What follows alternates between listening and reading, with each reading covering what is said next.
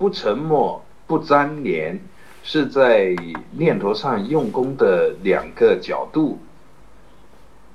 两个角度，某种程度上来说是有前后相关。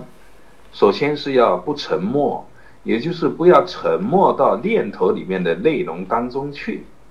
我们在觉照当中的时候，觉照着自己的念头，念头里面是有内容的，就是什么样的内容，我们不要沉到这里面的内容当中去，不要被这内容牵着鼻子走。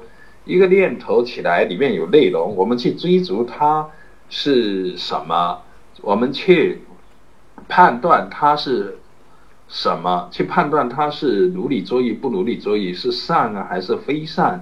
其实就已经沉没到念头当中去，就被他牵着鼻子走了，不沉下去，不沉没到念头的内容中去，这样就不会被念头的内容牵着鼻子走，不会越走越远而不觉。第一念起处是。因缘前定，第二念呢是什么？是努力作意的正念，还是无名的躁动？这个判断呢，当然是侧面的。而第二念呢是什么呢？就在于自己沉默不沉默。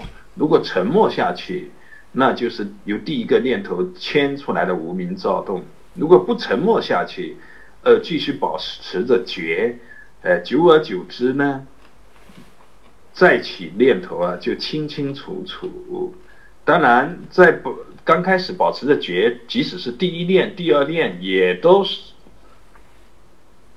都不能说一定就是清净念，因为功夫没有到，所起的念头只能是在用功过程当中随顺的说。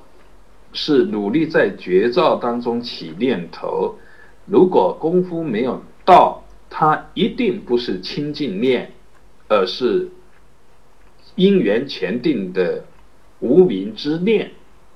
但是呢，随着绝照的功夫到位以后，终究会成为正念。这是不沉默、不粘连，只要不沉默。持续保持着绝照的努力，慢慢的念头与念头之间的粘连的力量就会减弱，乃至于最终呢，就前后自在，呃，黯然生机，就自然念念不粘连。